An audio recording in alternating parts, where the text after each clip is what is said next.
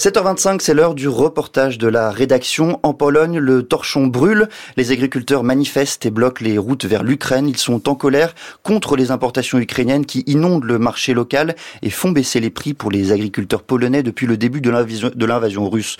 En Pologne, à la frontière entre les deux pays, la tension est palpable. C'est un reportage signé Martin Chabal.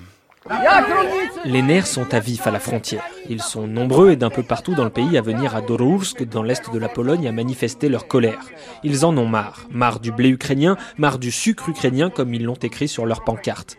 Marcin Vilgos est l'un des organisateurs de cette manifestation. Lorsqu'il a pris la parole face à la foule d'agriculteurs venus manifester, il a été applaudi par ses collègues. Avec son bras en écharpe et son bonnet bien enfoncé sur sa tête, il a pris le temps d'expliquer la situation compliquée des agriculteurs polonais. Ça fait maintenant un an et demi que nous manifestons. Là, on peut considérer ça comme le point culminant de nos protestations. L'agriculture polonaise et l'économie polonaise sont inondées de produits agricoles ukrainiens, des denrées qui ne sont pas soumises aux normes européennes. C'est donc moins cher à produire et c'est donc vendu moins cher. Et cette situation dure depuis que la Russie a envahi l'Ukraine il y a deux ans. Quand les ports de la mer Noire ont été bloqués, il a fallu trouver une porte de sortie aux marchandises ukrainiennes qui sont généralement envoyées dans des pays d'Afrique ou du Moyen-Orient. L'Union européenne a supprimé les droits de douane à la frontière et le blé, le miel, des œufs ou même des framboises ont commencé à traverser la frontière librement. Alors beaucoup demandent des solutions concrètes pour enfin soulager les agriculteurs polonais, comme Ireneusz, producteur de betteraves sucrières de 53 ans.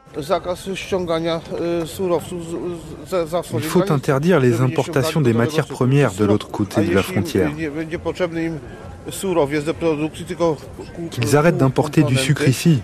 Si les entreprises n'ont plus besoin de notre sucre pour leurs produits, ils ne vont plus travailler avec nous. Avant la guerre, je vendais mon sucre pour 380 euros. Maintenant, on a du mal à le vendre pour plus de 160 euros. Avec le prix des engrais qui monte, j'ai perdu près de 50 000 euros. Mais ce n'est pas pour autant qu'il y a un sentiment anti-ukrainien au sein de la manifestation, rappelle Marcin Vilgos. Nous ne sommes pas victimes de l'aide à l'Ukraine. Cette aide militaire, sociale ou médicale, peu importe comment vous l'appelez, est une chose et les marchandises qui nous inondent en sont une autre. Et puis nous le savons, ces produits qui ne sont pas toujours ukrainiens, ils appartiennent souvent à des multinationales agroalimentaires qui louent certaines terres en Ukraine. Si nous n'étions pas inondés de ces marchandises, nous pourrions d'ailleurs probablement les aider encore plus. Ces protestations sont le miroir parfait des tensions qui existent aujourd'hui entre Kiev et Varsovie. Parce que du côté ukrainien, le blocage de la frontière a du mal à passer. Pour le chef de la diplomatie ukrainien, Dmitro Kuleba, la situation est inacceptable. D'autres responsables du pays comparent les agriculteurs polonais au gouvernement soviétique des années 30 qui avait provoqué une immense famine qui a fait plus de 3 millions de morts en Ukraine.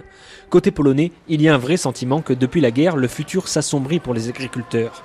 Tomek se tient à côté d'un cercueil. Et monsieur, là, je vois qu'il y a un cercueil sur ce tracteur. Qu'est-ce que ça veut dire? C'est un symbole. Si rien ne change, nous, les agriculteurs, nous allons tous finir dans un cercueil. Et pour l'instant, je n'ai aucun espoir. Moi, j'ai un fils, mais aujourd'hui, je ne voudrais pas qu'il reprenne ma ferme.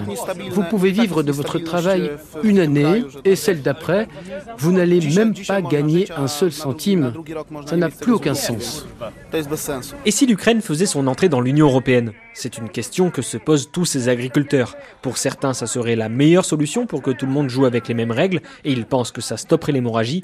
Pour d'autres, ça serait une catastrophe. Ils estiment que les cultures polonaises ne pourront pas rivaliser avec celles de leurs voisins. En attendant du concret, les agriculteurs polonais resteront là à la frontière où les camions qui espèrent passer la douane doivent attendre près de 70 jours.